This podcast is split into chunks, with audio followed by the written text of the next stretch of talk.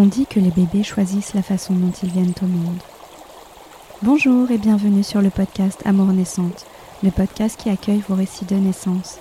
Je suis Caroline, femme, fille, mère, doula et passionnée entre autres par le fabuleux chemin initiatique qu'est l'enfantement. Ayant moi-même donné naissance, j'ai goûté à la puissance et à la saveur toute particulière qu'offre ce voyage. Aujourd'hui, chaque nouvelle naissance me fait frissonner et accueillir et témoigner de vos expériences est un honneur immense pour moi. Il existe tant de façons de naître et tant de façons de donner naissance. À travers ce podcast, je souhaite permettre aux mères, aux pères, aux gardiens et gardiennes de l'espace de naissance de tisser ce voyage inédit, incroyable et bouleversant. Chaque seconde, en moyenne, quatre petits êtres humains naissent dans le monde. La naissance serait-elle donc un processus ordinaire et banal? C'est à travers vos récits, chacun si singulier et unique, recueilli avec beaucoup de bienveillance et d'émotion, mais également d'humilité face à la vie, que je souhaite mettre en lumière les mille visages de ce processus extraordinaire. Parce que chaque naissance est avant tout une histoire empreinte d'amour, plongée dans l'intimité des amours naissantes. Vous allez sans doute reconnaître la voix de mon invité de cette semaine. Et oui, j'ai la joie d'accueillir Anne. C'est une âme lumineuse avec qui j'ai eu la joie de faire un petit bout de chemin au sein de l'école quantique Doula. C'est une femme engagée, une doula, professeure de yoga et créatrice du podcast Divine, dédié à l'exploration du féminin. Si vous ne connaissez pas encore, je vous invite vivement à l'écouter. Elle invite à son micro des femmes elles aussi engagées et c'est à chaque fois très très riche. Mais Anne, c'est aussi une maman. Elle est en couple avec Magali depuis plus de 14 ans et elles ont fondé leur famille de rêve grâce à des parcours de PMA. Elles ont souhaité chacune porter un enfant à quelques années d'écart. On le sait, chaque grossesse est différente. Riche de son expérience de femme ayant déjà connu le parcours PMA puis la grossesse et la naissance, Anne se rend très vite compte que l'histoire de Magali va être différente. Elle vit la grossesse de Magali comme un laboratoire d'expérience et elle tente de trouver sa juste place afin de ne pas interférer dans les choix de sa compagne. Elle souhaite lui laisser toute la place qui lui revient. Après tout, c'est elle qui porte le bébé et elle doit avoir tout l'espace de vivre sa grossesse et son enfantement comme elle le souhaite. Un gros challenge pour Anne qui, en parallèle de cette grossesse, se forme comme doula à l'école quantique doula. Elle approfondit le sujet de la grossesse, de la naissance, son regard s'affine, ses convictions se forgent et sa posture se clarifie. Elle se tient donc aux côtés de Magali, l'accompagne et jongle avec toutes les casquettes en sa possession. Est-ce vraiment possible d'en mettre une au placard C'est plutôt un jeu d'équilibriste qu'elle va prendre beaucoup de plaisir à mener pour accompagner son épouse au mieux, au plus près de ses besoins. C'est un témoignage riche, rempli d'amour et de bienveillance qui touche du doigt la difficulté d'être, tout simplement, de se tenir aux côtés d'une personne sans chercher à lui faire vivre autre chose que ce qu'elle souhaite ou ce dont elle a besoin. À chacun et chacune son histoire, Anne l'a bien compris. Je vous souhaite une très belle écoute. Alors tout d'abord, bienvenue sur le podcast. Merci Caroline, merci beaucoup de m'accueillir sur ton podcast. Magnifique. Eh ben, je suis euh, vraiment ravie de, t'avoir avec moi aujourd'hui. Et puis, tu vas euh, nous partager euh, votre histoire. Du coup, on va vraiment regarder comment tu as vécu la deuxième naissance pour, pour votre petit loup qui est né il y a quelques mois maintenant. Alors quand on est euh, une femme, déjà mère, euh, qui plus est euh, doula, avec plein de, connaissances sur, sur la naissance et puis qu'on l'a ressenti dans son corps, comment on vit une grossesse en tant qu'épouse? Alors c'est une très bonne question. Mhm. cette, grossesse de ma femme, ça a été vraiment comme un laboratoire d'expérience pour moi. J'étais assez curieuse de voir comment j'allais aborder cette grossesse. Euh, comment j'allais euh, traverser ce moment, vivre la naissance et le post-natal euh, de l'autre côté, dans un autre rôle, le rôle de la partenaire. Et même avant ça, ce qui a été très différent aussi déjà, c'était la conception. Enfin, très différente. Oui, le temps de la conception. Euh, on, a toutes les deux, évidemment, euh, on est passé par un parcours PMA mhm. euh, en allant au Danemark. Pour ma, grossesse à moi, le parcours avait, alors, m'avait déjà semblé très très long. À l'époque, mhm. en vérité, j'ai fait quatre inséminations et donc ça a fonctionné à la quatrième avec quelques mois à chaque fois entre les essais. Mais moi, à l'époque, j'avais vraiment très très envie d'être enceinte et ça m'avait paru d'une éternité folle. Ah ouais, j'imagine. Voilà, mais mm. finalement, quatre inséminations, c'est plutôt dans la moyenne, donc, donc voilà, ça s'est passé plutôt, plutôt vite. Ma femme n'a pas eu ce chemin-là, ça a été beaucoup plus long et compliqué. Et, et, donc déjà, c'était très différent. moi, de devoir, enfin de, de vivre cette expérience-là de, conception qui était difficile, qui était longue. Et du coup, moi, avec déjà, euh, à l'époque, j'étais pas doula euh, encore, puisque c'est une, période de conception qui a duré deux ans et demi, voire même plus. Euh, et j'étais pas doula, donc j'étais peut-être aussi moins armée que je le suis aujourd'hui, moins outillée. Et, et c'était une période très difficile. Et je pense que c'est déjà là où a commencé euh, en tout cas où je me suis tout de suite rendu compte que bah ça va être très différent. C'est pas dans mon hmm. corps. Je ne ressens pas ce que ma femme peut ressentir, tant physiquement, des sensations physiques, que des émotions, euh, que euh, voilà de cette charge mentale aussi, de devoir un certain nombre de fois lors d'insémination puis de FIV prendre des traitements plus lourds que ce que moi j'avais eu ah oui. Euh, passer par euh, un chemin voilà beaucoup plus long et pénible que ce que moi j'ai pu avoir. Et donc, euh, je l'ai soutenu et, porté son espace du mieux que je pouvais. mais je pense que voilà, si c'était à revivre aujourd'hui, que j'aurais d'autres d'autres outils peut-être, un autre recul, j'espère.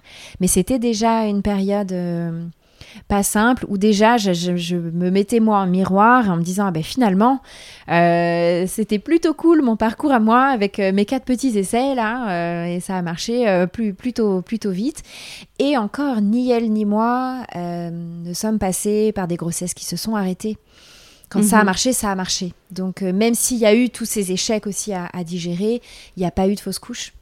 Euh, et voilà, donc j'en je, j'en parle, profite pour en parler un petit peu ici, parce que je sais comme les parcours PMA peuvent être vraiment longs, difficiles, avec des deuils à, traverser.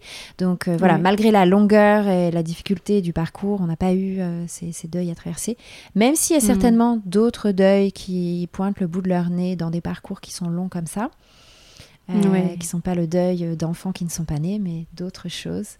En tout mhm. cas, ça a commencé là. Et puis, euh, et puis euh, bah, ensuite, oui, donc je me suis vraiment vite rendu compte que ça allait être une expérience totalement différente de ce que moi j'avais pu vivre dans mon corps, dans ma tête, dans mes émotions. Euh, et, et, que ça allait me bouleverser, me challenger beaucoup. Et que ça allait ah être pas facile de trouver ma place. et comme tu le disais, mm. donc on, a fait, j'ai fait la, la, formation de doula à tes côtés, chère Caroline, mhm. euh, toute l'année 2021. Et la formation s'est vraiment trouvée euh, complètement euh, coordonnée avec la grossesse de ma femme. Et oui. Et c'était assez beau d'annoncer, je crois, au bout du deuxième mois de formation, bah, qu'on allait avoir un, un, bébé. Et puis d'avoir ce bébé, une fois la formation terminée, je crois que c'est arrivé au moment de la certification, me semble-t-il. Et donc oui, euh, après, pendant euh, la, bah, toute sa grossesse à elle, a été aussi très très différente euh, de la mienne. Mhm. sa grossesse en tant que telle s'est plutôt bien passée. Mhm.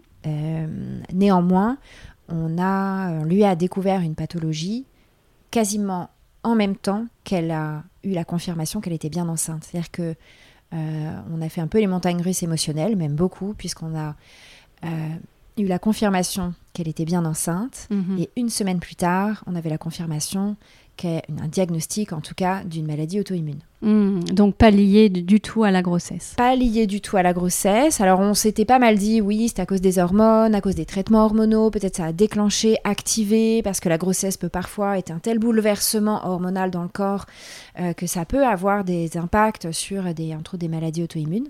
Et oui. Mais encore une fois, on était euh, dans le flou et dans le, on ne pouvait que faire des, on ne pouvait que présumer de choses potentielles. Donc, euh, euh, c'était assez difficile aussi. Et puis de pas ressentir pour elle, j'imagine, de, culpabilité et de, de, devoir amorcer et débuter cette, cette grossesse avec, en parallèle, le fait de devoir apprendre cette nouvelle déjà, la digérer et puis se rendre compte bah, qu'on va vivre avec et qu'il va falloir en parallèle vivre, traverser cette grossesse et ce début de, de maladie. Donc ça, c'était euh, évidemment, du coup, euh, bah, ça a été deux expériences complètement différentes, puisque moi, j'avais une grossesse vraiment euh, qui s'était super, super bien passée, sans un petit nuage à l'horizon. Enfin, vraiment, mhm. c'était la grossesse idéale. J'avais été super active pendant toute ma grossesse, voilà. Et là, bon, du coup, euh, l'aventure était très différente. Il y avait un petit peu toujours l'ombre de, cette pathologie qui, planait comme ça au-dessus de nous. Euh, mhm. Et je te le raconterai, j'imagine, après, parce que ça a conditionné aussi la façon dont on a, euh, dont on a construit le plan de naissance. D'accord. Évidemment. En tout cas, oui, c'était une expérience que d'être le témoin, la témoin de sa grossesse à elle, de ce qu'elle ressentait ou pas dans son corps Hmm. Et même si je l'avais déjà vécu moi, chaque grossesse étant tellement différente, chaque expérience étant tellement différente, chaque bébé étant tellement différent, je, ne, je ne pouvais que euh, l'accompagner au mieux. Euh, mais sans, j'aurais aimé ressentir, euh, ressentir à sa place et puis, et puis comme comprendre un petit peu mieux ce qu'elle pouvait ressentir. Ouais. Et juste voilà, avec cette expérience-là, je me suis, j'ai peut-être touché un peu du doigt ce que ressentent les hommes, ouais. euh, qui accompagnent euh, leur, femme qui est enceinte, euh, sans pouvoir comprendre ce qui hmm. se passe dans le corps, sans pouvoir ressentir, sans pouvoir, voilà, en, en essayant de, de, se projeter, de se mettre à la place, mais en même temps, ça reste abstrait. Euh, on sent pas le, bébé avec eh nous au quotidien. Euh, euh, je parle pas forcément des mots de grossesse et tout ça, mais voilà, le fait de pas sentir le bébé grandir en nous. Et même si j'avais moi déjà eu cette expérience en tant que hmm. femme, ben, je pouvais pas. ça, ça a été difficile quand même quelque part de, de me mettre à sa place. Et c'était intéressant. Et eh oui, j'imagine que c'était riche du coup aussi de, de partager euh, de partager cette grossesse, mais en, ayant la, posture de, l'accompagnante, du coup. Alors oui, c'était riche et c'était challengeant. Parce que... Bien sûr. Bon, si ça avait été ma grossesse, c'était clair pour moi les choix que j'avais à faire. Puis j'ai traversé euh, cette formation à l'école de Cantique Doula, donc euh, j'avais... j'avais... combien on était dans notre groupe 20... 28, peut-être 27 ou 28 autres euh, doulas à mes côtés pour euh, m'éclairer. Donc c'était euh, mm. incroyable et moi je savais exactement ce que j'aurais voulu pour moi, mais c'était pas moi, c'était ah pas mon corps, c'était pas ma grossesse, c'était mon enfant certes, mm. mais c'était pas ma grossesse ni mon corps. Et donc mm. j'avais cette posture à la fois quelque part quand même de doula en devenir, mhm. avec euh, bah, au, fil, au fil des mois euh, des convictions qui se forgeaient, euh, des informations qui arrivaient, et donc un avis qui s'affinait. Mais j'avais aussi mhm. bah, cette posture d'épouse, de compagne, qui faisait que je ne pouvais pas imposer évidemment mes avis et mes convictions et je ne hmm. pouvais que suggérer, je ne pouvais que informer, mais je ne pouvais en aucun cas choisir, et bien évidemment. Eh Donc j'ai essayé d'être dans cette, euh, cette juste, juste, posture entre doula et, euh, et future maman, et épouse en tout cas, pendant la grossesse.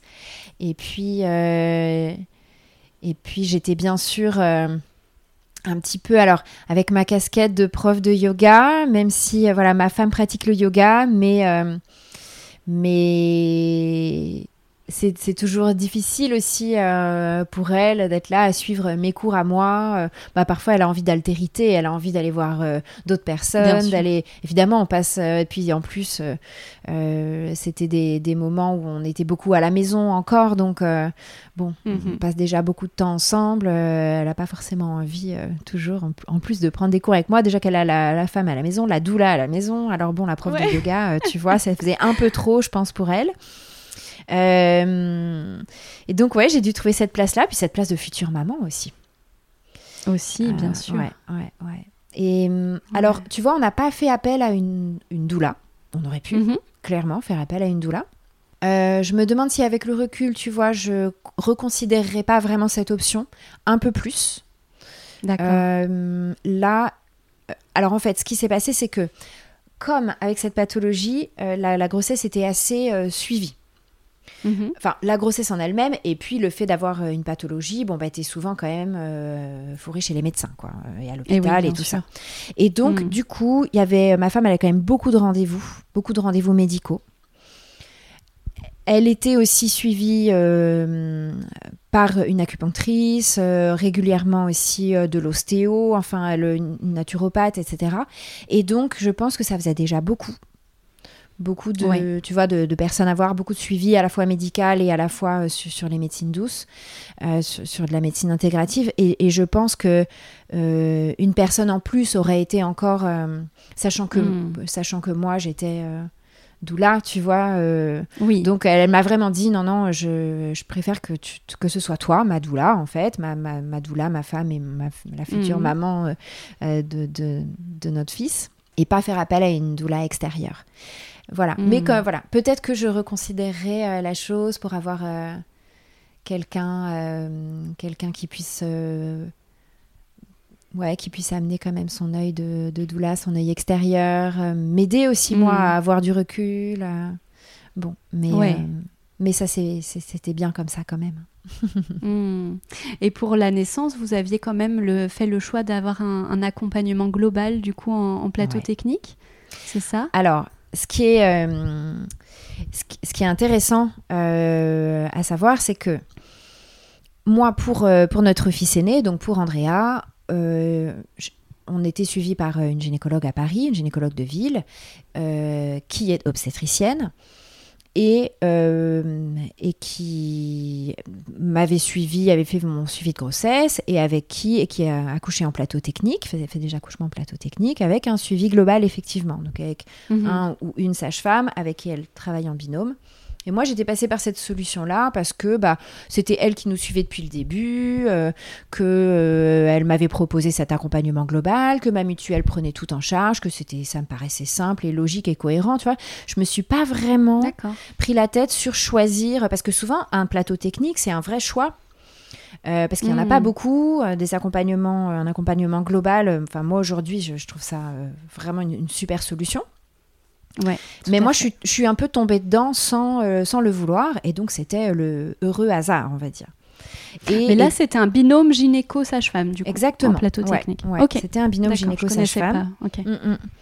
Euh, et, ce qui était super, c'était d'avoir euh, bah, des personnes, évidemment, euh, que tu connais, qui te connaissent, qui t'ont suivi tout le long de la grossesse, avec qui tu as une complicité, euh, une connivence, et puis c'est des personnes vraiment de belles personnes. Mm. Et, donc, et donc ça, c'est assez unique et précieux pour une naissance, d'être avec des personnes de confiance, d'être bien entouré. Euh, après, il y a plein de choses que je ferais différemment, c'est pas pas le sujet, mais mais donc ça c'était vraiment euh, vraiment précieux. Et on voulait mhm. bien sûr, ce, ce binôme sage-femme, euh, gynéco, enfin surtout la gynéco, a suivi toute l'aventure de la PMA qui était donc si longue euh, pour ma femme aussi. Et on avait bien, bien entendu envie, enfin ma femme avait bien entendu envie que ce soit euh, le même binôme qui nous accompagne pour la naissance de notre deuxième enfant. Hmm. Et que, et que voilà, le plateau technique, puis elle, elle, elle, connaissait, du coup, elle connaissait la clinique, elle connaissait euh, les soignants, elle connaissait, voilà, elle, avait vécu mon accouchement, donc elle, elle, pouvait se projeter, quoi. Pour elle, c'était c'était rassurant. oui. Bien sûr. Sauf que bah, avec une pathologie, hmm. euh, à, la pitié salpêtrière, on nous a très vite dit euh, bah non, le plateau technique, ça va pas être possible en fait, avec la pathologie que vous avez. Ah ouais. Et donc c'est à ce moment-là qu'on a commencé vraiment à questionner cette possibilité.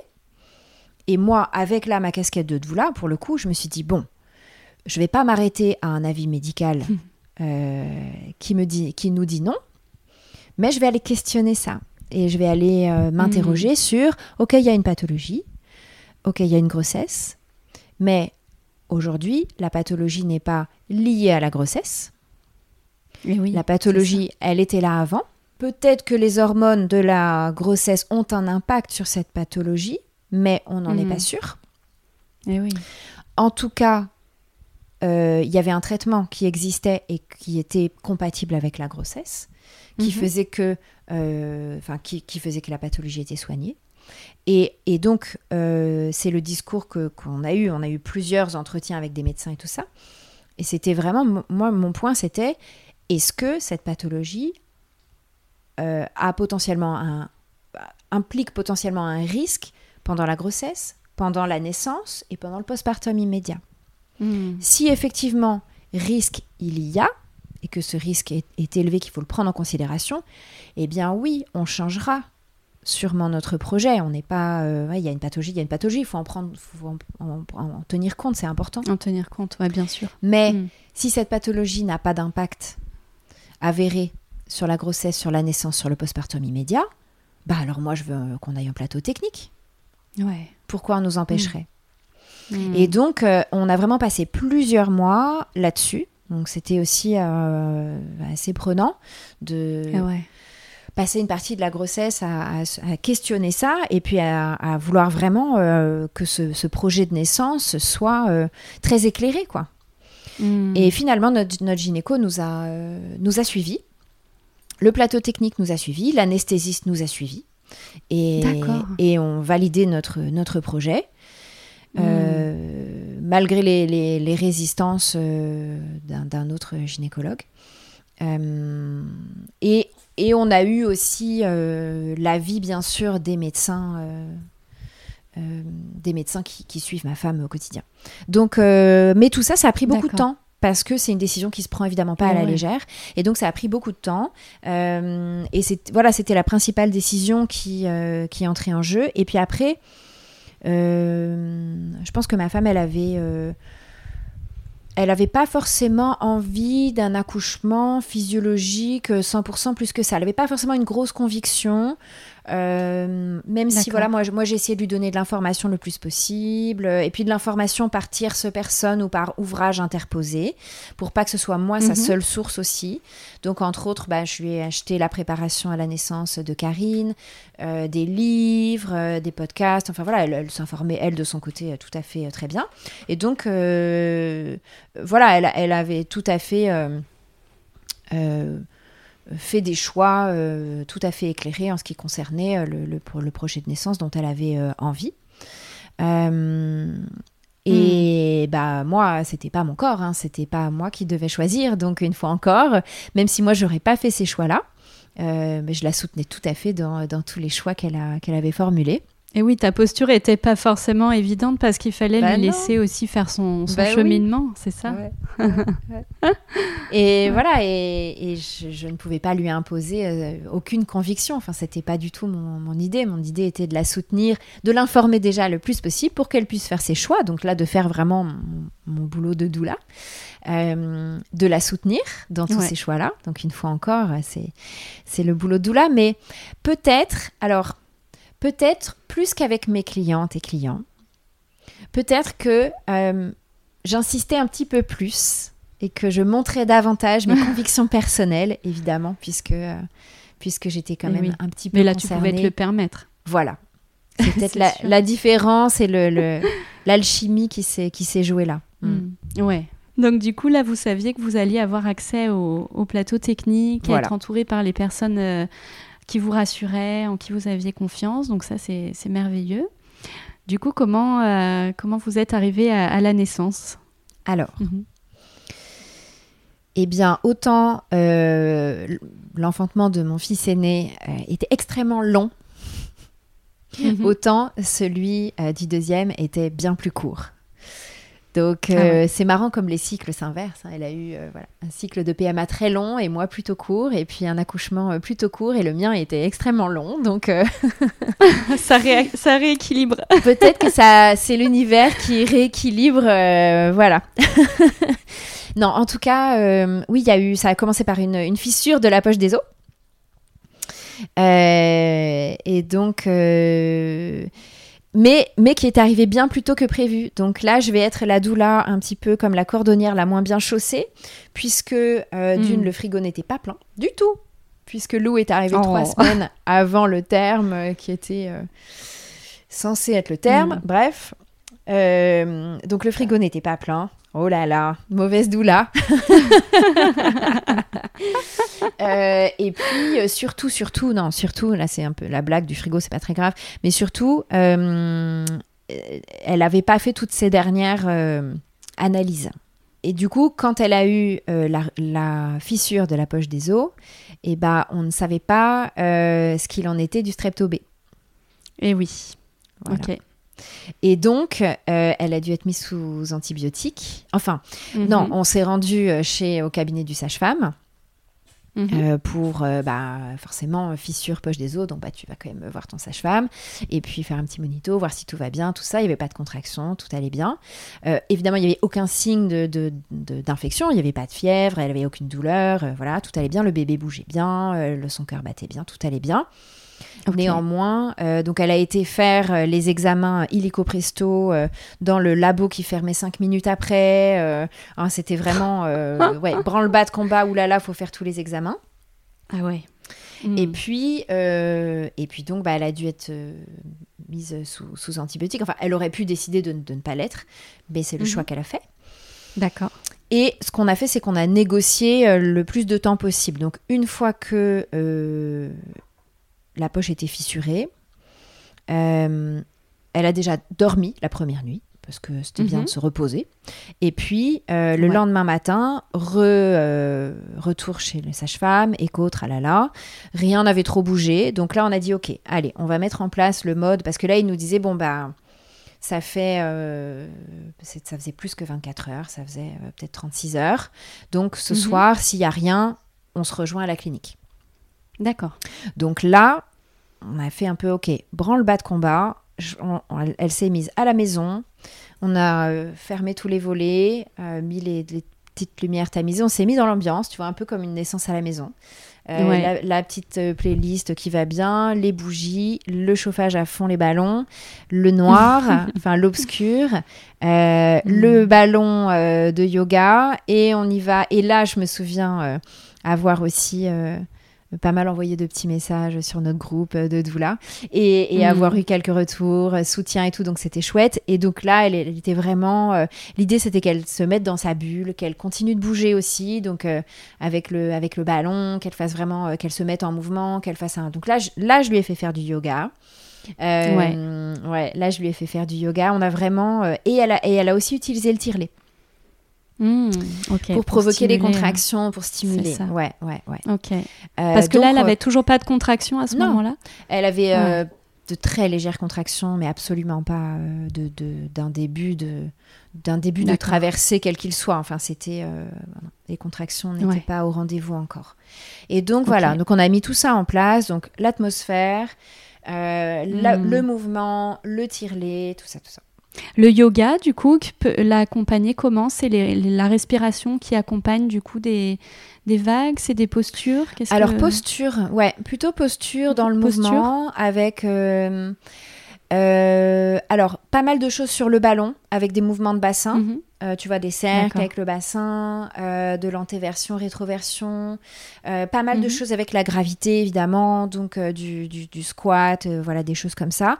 Et puis, des, mouvements de voilà de pas mal avec d'ouverture de hanches pour vraiment inviter le bébé à, descendre.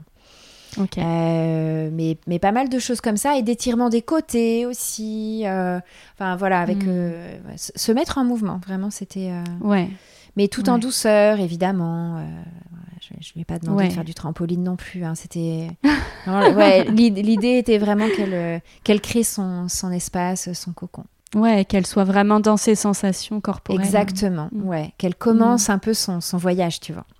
Ouais, Malgré tout ça, rien n'a trop bougé et comme nous sommes retournés en fin de journée au cabinet du sage-femme, pas de contraction suffisante en vue. Donc, mm. nous voilà partis pour la clinique et pour un déclenchement. Donc, autant te dire que j'étais pas très heureuse, que personne n'était très heureuse ouais, je comprends. Bon, euh, et le déclenchement commence bah, avec euh, le petit tampon de prostaglandine. Donc, euh, mhm. moi, c'est vrai que ce que je voulais éviter à tout prix, c'était l'ocytocine. Enfin, c'était l'ocytocine mm. de synthèse, pardon. C'était c'était le syntocinon, quoi. C'était vraiment la, chose que je voulais lui éviter le plus possible. Mm. Et donc, bon, tampon de prostaglandine. Et alors là, le truc a fait un effet en moins de temps qu'il faut pour le dire. Donc je me demande si quand même tout ce qu'on n'avait pas fait avant avait pas euh, préparé le terrain et que euh, hmm. du moment où il y a eu de la prostaglandine, euh, bah, son corps il a réagi direct quoi. Et son corps était prêt finalement à son corps était prêt. ça du coup. Et le bébé aussi, tu vois. Et, donc là c'est parti assez rapidement en contraction vraiment efficace. Et, ah et c'est pour ça que je dis que ça a été rapide. Donc le, le, démarrage finalement était long, mais alors du moment où les contractions ont commencé, euh, il devait être 21h30, euh, 22h. Euh, hmm. Lou, il est né à 5h, je crois. Donc, ah ça a été rapide. Ça a été très rapide. Et en hmm. fait, la rapidité l'a vraiment prise de court. Ah surtout vu que moi, ça avait duré 24 heures, enfin, ou 21 h ou 22 heures, je sais plus, mais enfin, tu vois, ça avait été très très Oui, elle se disait qu'elle avait le temps, quoi. Bah ouais, puis c'est en général, c'est vrai ce que tu dis pour un, pour un premier. Tu dis, bon, arme-toi, hmm. prépare-toi, ça va durer longtemps. Bon, là, eh après un, un départ un peu laborieux. Ou bah, une fois que c'était lancé, du coup, elle a été vraiment très surprise par la puissance et l'intensité des contractions. Et le truc, c'est que sans résultat du labo, parce qu'on attendait encore les résultats du labo, hmm. pas de péridurale possible. Ah ouais Bah ouais. Donc, il y a eu des examens qui ont été refaits à l'arrivée à la maternité par mhm. notre sage-femme, qui les a envoyés de nuit au labo et qui, pendant toute la phase d'ouverture de, du col, jusqu'à à peu près 7-8 cm, harcelait le labo pour avoir les résultats. Ah euh, et voilà, ma femme au départ, elle n'était pas vraiment partie pour avoir euh, un accouchement sans péridurale, donc euh, et c'était c'était connu comme ça. Tout le monde savait qu'elle mmh. la péridurale était tout à fait dans ses options. Ah mais qu'elle voulait aller quand même, voilà, euh, elle, voulait traverser euh, jusqu'à là où elle pouvait. Donc, euh, elle était vraiment dans cette optique-là. Sauf que ben là, elle a dû traverser avec toutes les forces qu'elle avait. Hmm. Et, ouais, c'était dur pour elle. C'était dur ah parce que les contractions étaient bah, de plus en plus fortes. Et puis, mhm. alors moi, j'essayais de la, évidemment, de la soutenir comme je pouvais. Donc, pareil, quand on est arrivé dans, dans, la chambre, une fois que les contractions étaient lancées, ils nous ont redescendu en chambre. Et puis le tampon est tombé assez vite. Et là, le corps a pris le relais. Donc pour le coup, elle n'a pas eu euh, de syntocinon. Donc on a évité ça. D'accord. ouais, c'est les euh, hormones naturelles qui, sont, ça. qui ont repris les le dessus. Les hormones naturelles ont repris le dessus. Donc c'était son ocytocine qui était sécrétée, donc ses endorphines. Malgré ça, hmm. les, contractions ont été lancées euh, très rapidement en fait. Donc c'était quand même très douloureux pour elle. Et donc je l'ai hmm. remise dans la chambre, dans le noir pousser les radiateurs à fond. Euh, et puis. Euh, et puis, et puis, bah, euh, du coup, ouais, les, contractions, elle gérait plutôt vraiment bien, même si c'était douloureux, mais ça, c'était rapide et puissant. Elle avait très peu de temps pour se reposer entre, donc j'essayais de faire de mon mieux mhm. pour la masser, pour l'étirer, pour lui proposer voilà différentes choses et différentes postures et tout ça. Mais elle était mhm. voilà très dans son intériorisation et et elle faisait du mieux qu'elle pouvait. Et elle était super. Ouais. Et c'est encore beaucoup d'émotions. Ouais. Bah ouais, de ne pas pouvoir prendre la douleur de l'autre, quoi, tu vois. Oui. on se sent, même avec les outils d'une doula, on se sent euh, à côté, quoi. Enfin, ouais. On fait de son mieux. Hein. Et puis, euh, et puis ensuite, on a joué la carte euh, de, de l'eau chaude. Mm euh, qui a été aussi super efficace, qui, qui a été associé avec, on en avait parlé ensemble aussi, euh, avec un dérivé de, morphine mm-hmm. en, format euh, suppositoire, qui lui a donné un petit répit. Je pense que ça lui a été proposé aussi parce que le début du travail avait été comme ça très intense et très rapide, qui fait que euh, tu sais, souvent dans un travail très rapide, l'utérus peut aussi être très euh, comme traumatisé. Euh, et donc, je pense qu'elle avait besoin de ce temps de pause. Et, mm. donc, elle a pris ce médicament et elle s'est glissée en même temps dans la baignoire d'eau chaude que nous avait fait couler le sage-femme. il nous avait fait couler un bain magnifique. Et donc là, on s'est retrouvé dans cette pièce qui était très petite, mais qui nous allait bien que la pièce soit petite, sombre, avec le bain chaud. Et là, elle a été vraiment mieux. Euh, hmm. pour gérer euh, la, suite du, la suite du travail. Et puis, euh, et puis ensuite, les contractions ont repris, sont revenues. Et, et au bout d'un moment, on a eu les résultats des prises de sang. Mhm. Et on a pu appeler l'anesthésiste et surtout faire un, examen du col. Elle n'en a pas eu beaucoup mhm. finalement. Elle n'a eu que, que quelques-uns de mémoire, peut-être deux ou trois. Donc c'était ça restait assez limité, ce qui était, enfin en tout cas du moment où mhm. les contractions étaient lancées. Ouais. Et et là, bah, elle était quasiment à 8. Ah ouais. Donc pour quelqu'un qui voulait pas de qui voulait au départ euh, potentiellement l'option péridurale euh, quand elle voulait, tu vois, bon, elle avait déjà fait un sacré bout de chemin. Euh, et ouais. Et voilà. Et donc et donc l'anesthésie s'est arrivée, a fait la péridurale. Et là aussi, elle a eu ce petit moment de, de pause qui lui a fait énormément de bien. La péridurale toujours ah permet de vraiment créer un espace de pause.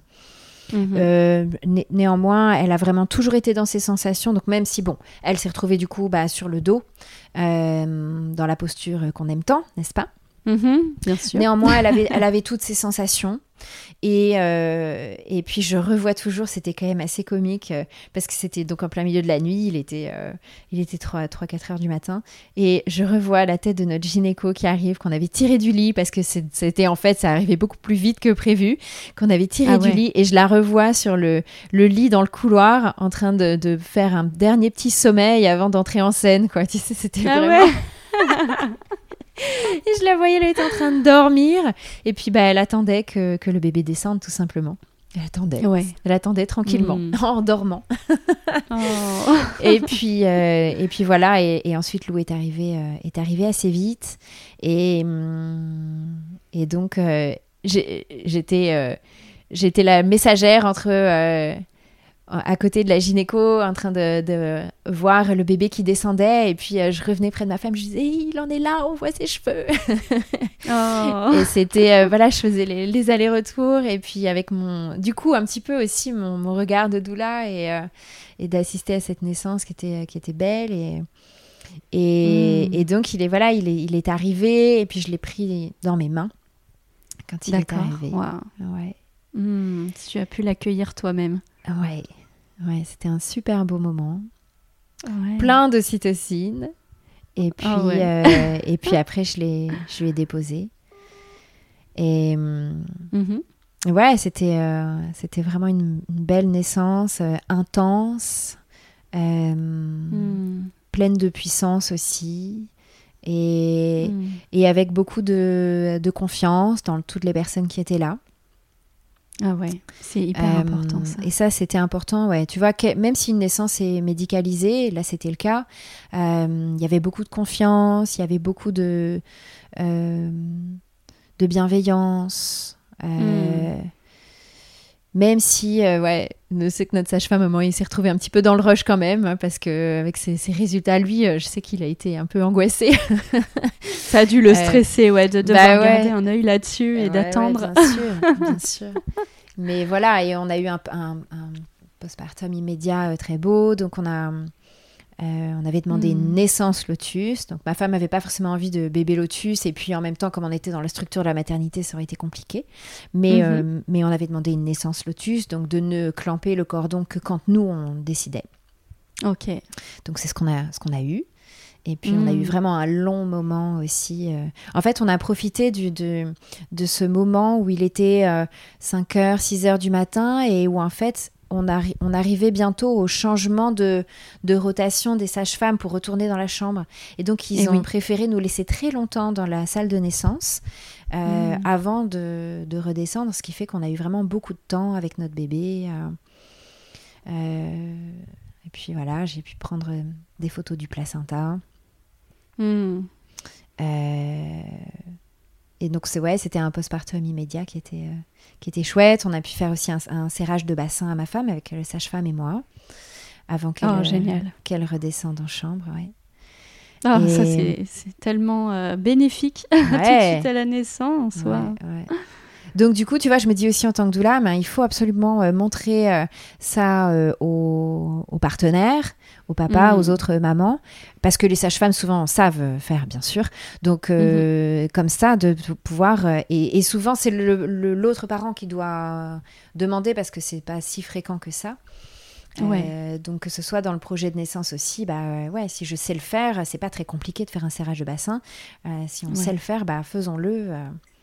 Soit soi-même, si on a mm. le tissu qui va bien, le, bâton de serrage qui va bien, on peut le faire soi-même ou à deux.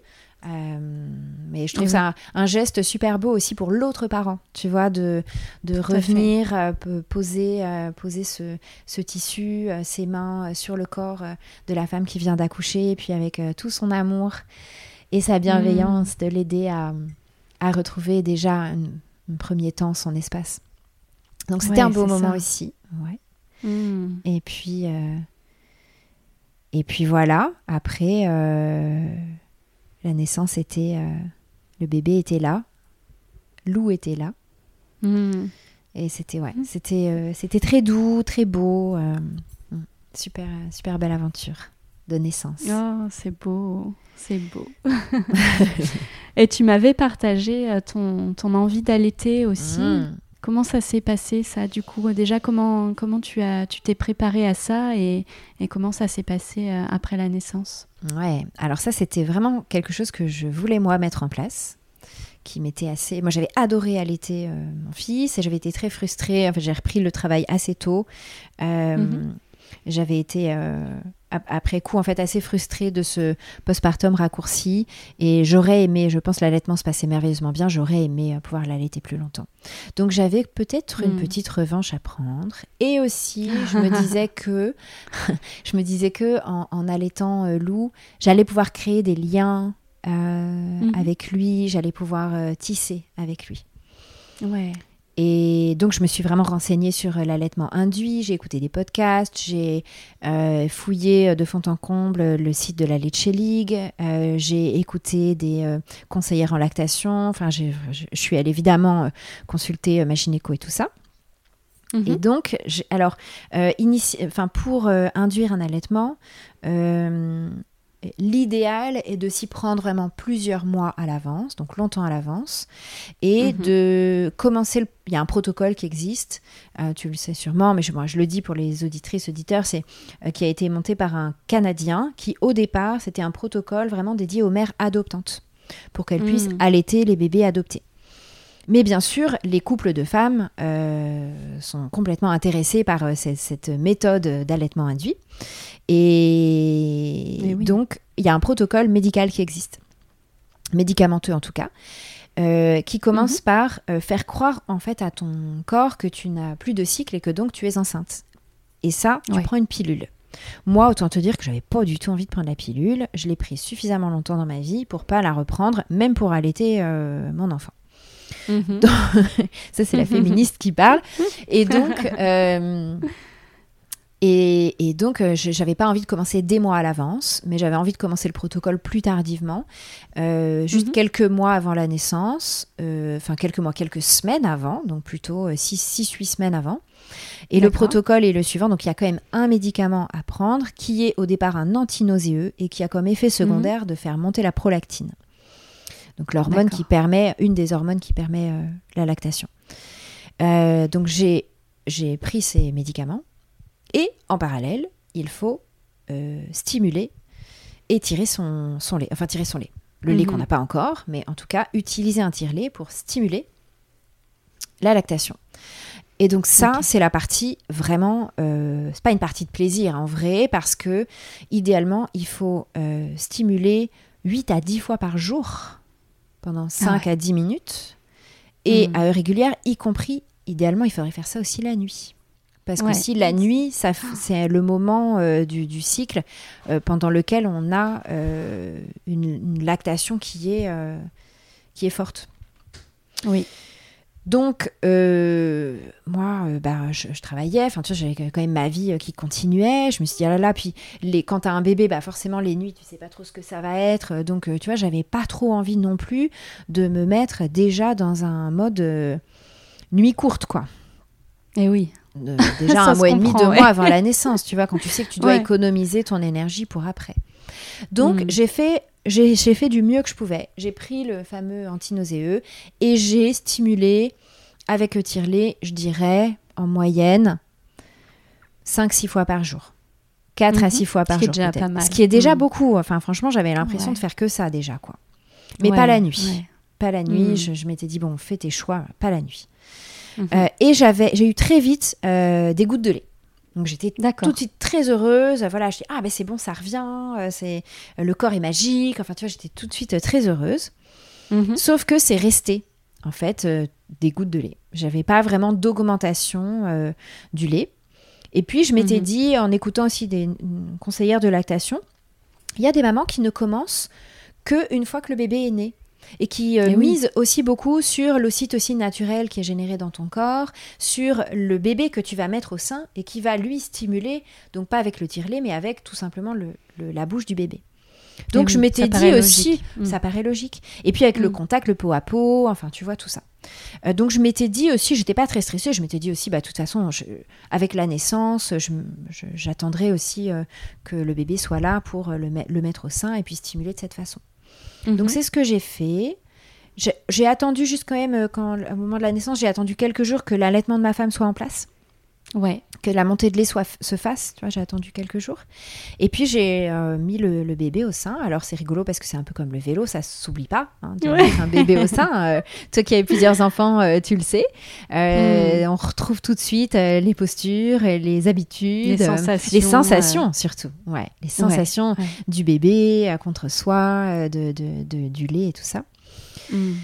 Euh, néanmoins, euh, bon, bah, j'avais quand même pas beaucoup de lait, euh, quelques mhm. gouttes seulement, et donc c'était plus des moments de câlin, des moments de tissage, comme je l'avais imaginé, des moments, des moments de, de, de, peau à peau avec avec mon bébé, et et voilà, étant donné que l'allaitement se passait plutôt très bien pour ma femme, que, euh, que moi, j'avais pas vraiment plus de, lait que ça.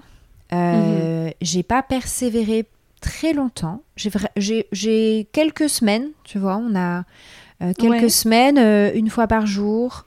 on, a, on faisait ce moment tous les deux.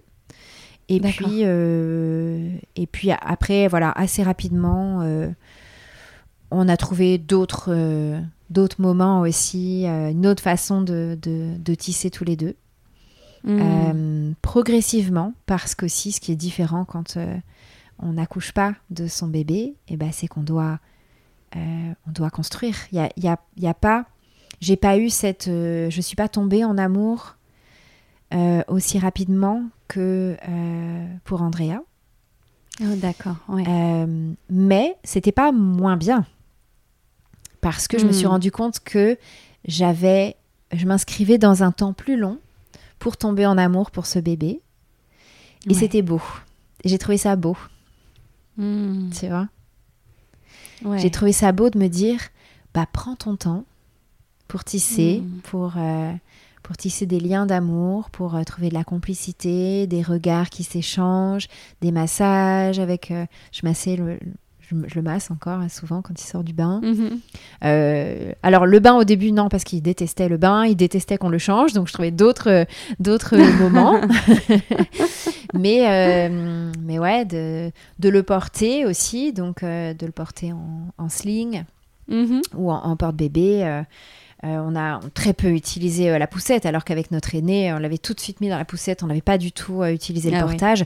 Là, on a vraiment beaucoup, beaucoup porté. Et on porte encore beaucoup, beaucoup loup, ce que j'adore. Mm. Donc, donc j'ai trouvé d'autres, d'autres moyens, d'autres, d'autres fils à tisser. Et ce que je fais encore d'ailleurs, pour, pour, apprivoiser, pour qu'on s'apprivoise tous les deux. Et, j'adore. Mm. J'adore.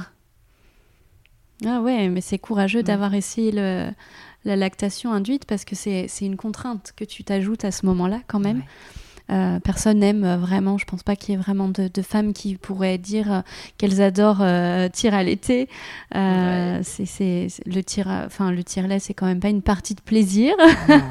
Encore faut-il avoir le bon matériel et tout ça, mais ouais, c'est chouette d'avoir euh, d'avoir tenté et puis d'avoir profité aussi de ces, ces petits moments de, de câlin, de, de peau à peau et tout ça. C'est chouette. Hein. J'ai quand même hmm. dû. Euh, euh, en fait, je m'étais tellement mis en tête aussi que je co-allaiterais. Mhm. au départ, c'était vraiment ah ben, notre projet, c'est de co-allaiter. Pour euh, moi, mhm. j'avançais tous mes arguments en disant que bah, la nuit, je pourrais prendre le relais, euh, que j'avais des, j'avais cherché des exemples de, de mamans qui co-allaitaient, ça se passait très bien. Euh. et donc, je m'étais vraiment, vraiment projetée là-dedans. Et donc, j'ai dû, quand même un mhm. petit peu considérer que c'était, alors pas un échec, mais c'était pas ce que j'avais imaginé quand même. Donc, Ouais. voilà, j'ai dû quand même faire une croix sur ce que je m'étais imaginé pour euh, hmm. embrasser euh, autre chose qui, était très bien aussi. Mais euh, c'était une petite, ouais, quelque chose que j'ai une belle expérience quand même de d'accueillir ce qui vient, pas forcément comme on l'avait imaginé, quoi. Hmm. Tu vois. Ouais, ouais, ouais, tout à fait. Ouais. c'est un beau parcours. Et du coup, on en parlait un petit peu euh, tout à l'heure, toutes les deux, euh, sur les démarches ensuite euh, pour, hmm. pour reconnaître et, tout ça. Tu m'as expliqué un petit peu. je pense que c'est intéressant de partager ça aussi avec nos, nos auditrices et nos auditeurs. parce que c'est pas. Ça a évolué ces dernières années, mais c'est encore pas si simple. si évident que ça pour les couples de femmes. Si tu veux bien nous dire un petit peu ce qui est Bien sûr. la suite pour vous Alors, euh, Andrea, là, il a aujourd'hui 7 ans. Donc, il y a 7 ans, euh, on s'était mariés euh, juste un mois avant la naissance. Mhm. je me suis mariée enceinte de 8 mois, tu vois. Et, et, et on est passé par une procédure d'adoption qui a mhm. duré un an, qu'on a géré nous-mêmes. On n'a pas fait appel à un avocat parce qu'on avait les ressources pour le faire nous-mêmes. C'est pas un dossier très compliqué à monter, c'est juste que c'est long et il y a, le moment très casse-pied de devoir être convoqué au commissariat. Euh, enfin, euh, en tout cas, la personne qui adopte, donc en l'occurrence c'était ma femme, de devoir être convoqué au commissariat pour aller expliquer que euh, tu, tu souhaites adopter ton enfant. Hmm. Et en fait, ils font une sorte d'enquête mais c'est voilà, c'est la procédure euh, classique euh, de, toutes les adoptions. Donc on est passé par là, et puis l'adoption a été prononcée un an après le. ça a la mis un an. La procédure a mis un an. Euh, de mémoire, on s'en était occupé assez rapidement après la naissance d'Andrea. Mais mhm. voilà, donc ça a, ça a mis un an. D'accord. pour Lou, eh bien, bah, il y a la loi bioéthique qui est passée au mois d'août dernier, mhm. août 2021 qui euh, nous évite de passer maintenant par la case adoption et qui permet de ce qu'on croyait, avec simplement une reconnaissance anticipée euh, faite chez le notaire, mhm. qui permet d'avoir la filiation qui est reconnue de façon plus directe. Euh, donc c'est ce qu'on a fait, on est allé chez le, notaire, on a signé cette, cette reconnaissance anticipée. Et puis, le, lendemain du jour où Lou est né, je suis allée le déclarer à la mairie. Euh, mais j'ai dû le déclarer en tant que tierce personne. Je moi, je pensais, je pensais que je pouvais le déclarer comme j'avais ce papier de, on est, on est marié, on a déjà un enfant, livré de famille, euh, on a euh, le papier du, notaire de la reconnaissance anticipée. Je pensais qu'il allait tout de suite avoir nos deux noms et que j'allais pouvoir le déclarer mhm. en tant que deuxième parent. Bah non, j'ai pas pu.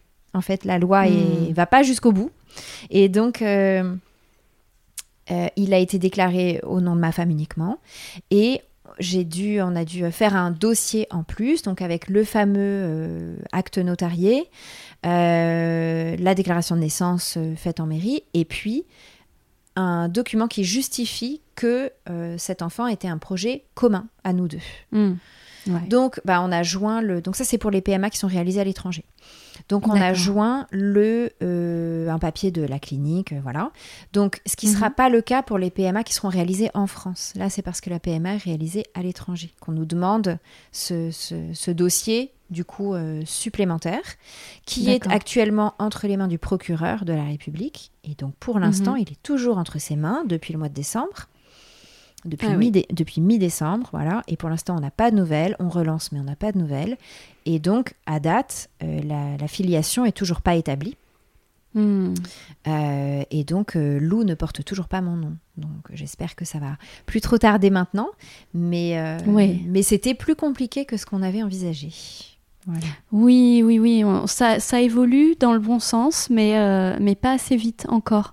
Ouais, et ouais, j'espère qu'avec euh, les années euh, qui vont passer, euh, ça va s'adapter, que le système va être beaucoup plus Mm. fluide pour vous, parce que Bah, c'est- c'est... C'est-à-dire que c'est une question de loi, puisqu'en fait, comme la PMA est ouverte en France pour les femmes, les couples de femmes, et les femmes célibataires d'ailleurs, eh bien, c'est reconnu en France. Mais si tu vas à l'étranger, Mhm. ça Ce n'est pas encore reconnu beaucoup en le France. cas. Ce qui est encore beaucoup Mm. le cas, et parce que, puisqu'on est en France, c'est la loi française qui prévaut, et parce que les Mhm. dons, euh, les, les dons de sperme et, et d'ovocytes d'ailleurs, ne sont pas rémunérés. Oui. Et que donc, il y a une banque euh, qui est euh, beaucoup moins fournie que dans les pays où les dons sont rémunérés. Et que donc, il y a sûr. beaucoup d'attentes pour avoir, euh, pour avoir un don.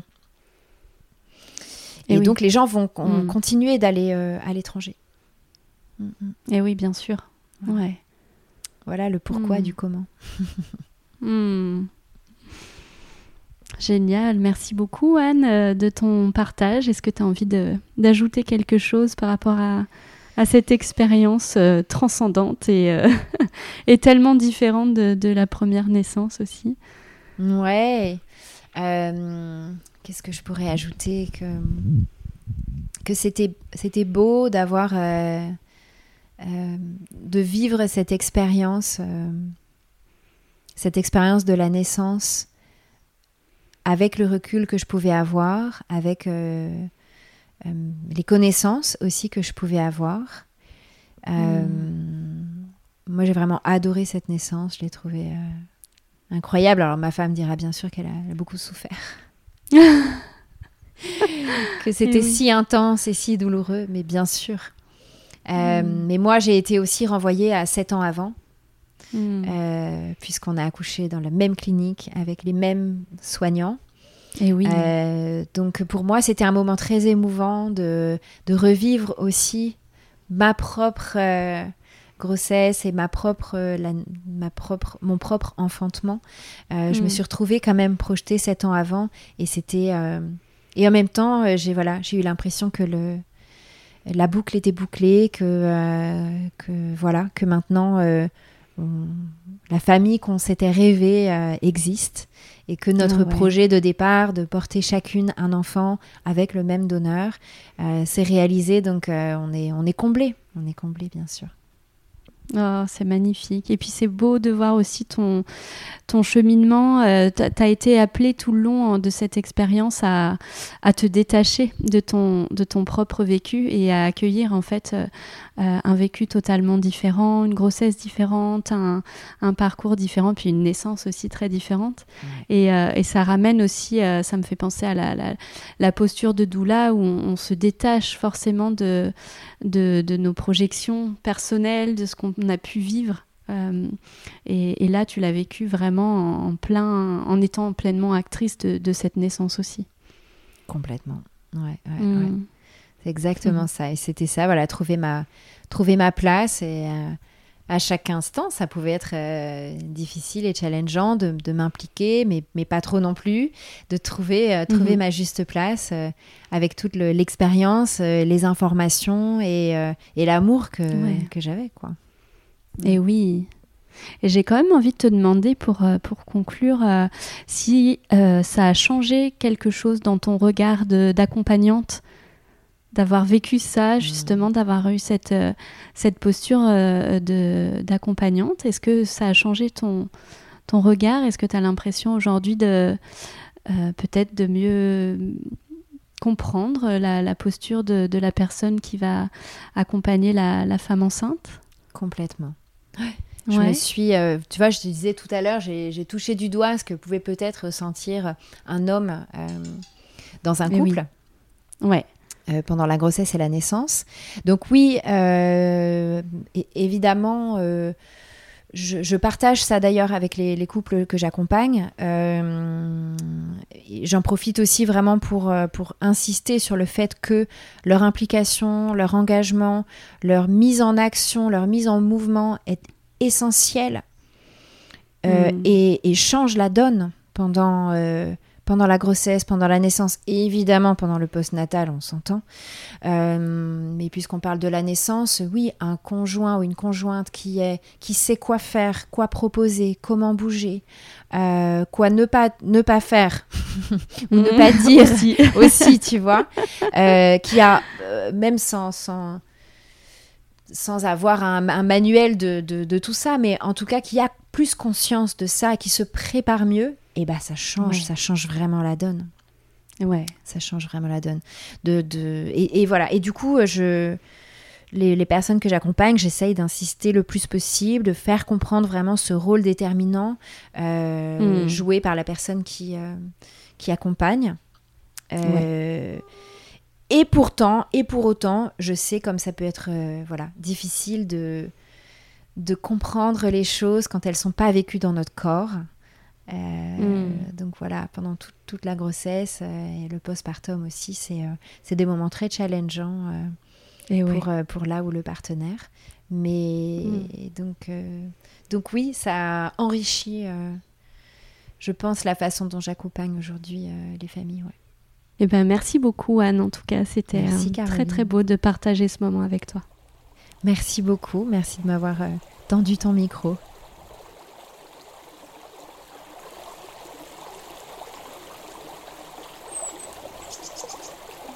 J'espère que cet épisode vous a plu et qu'il vous a touché.